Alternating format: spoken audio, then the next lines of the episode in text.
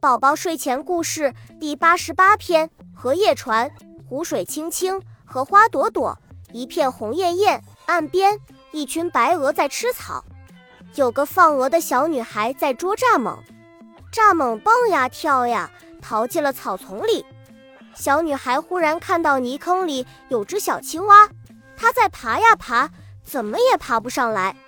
她把手伸进泥坑，捧起了小青蛙。小青蛙。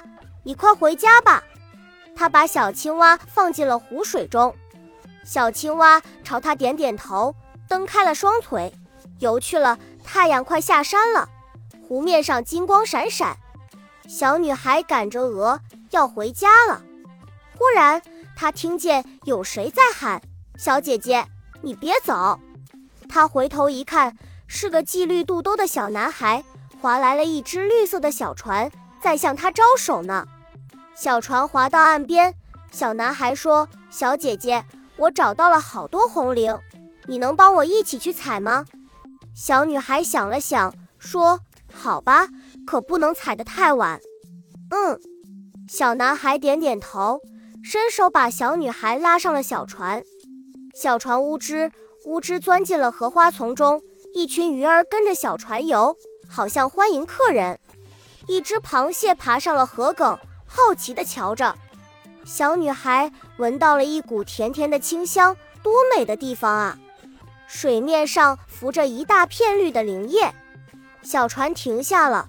小男孩指了指灵叶，说：“就在这儿，小姐姐，我们采灵吧。”灵叶下挂着一只只长脚的红菱，小女孩和小男孩趴在船边采呀摘呀，很快船里采了一堆红菱。突然，扑通一声，小女孩扭头一看，啊，小男孩不见了！她吓坏了。只见水里咕咚一下钻出来一个小脑袋。小姐姐，我在挖藕呢。小男孩扮了个鬼脸，一头又钻进了水里。他真行，会游水呢。小女孩这才放了心。不一会，小男孩捧来了一大把藕。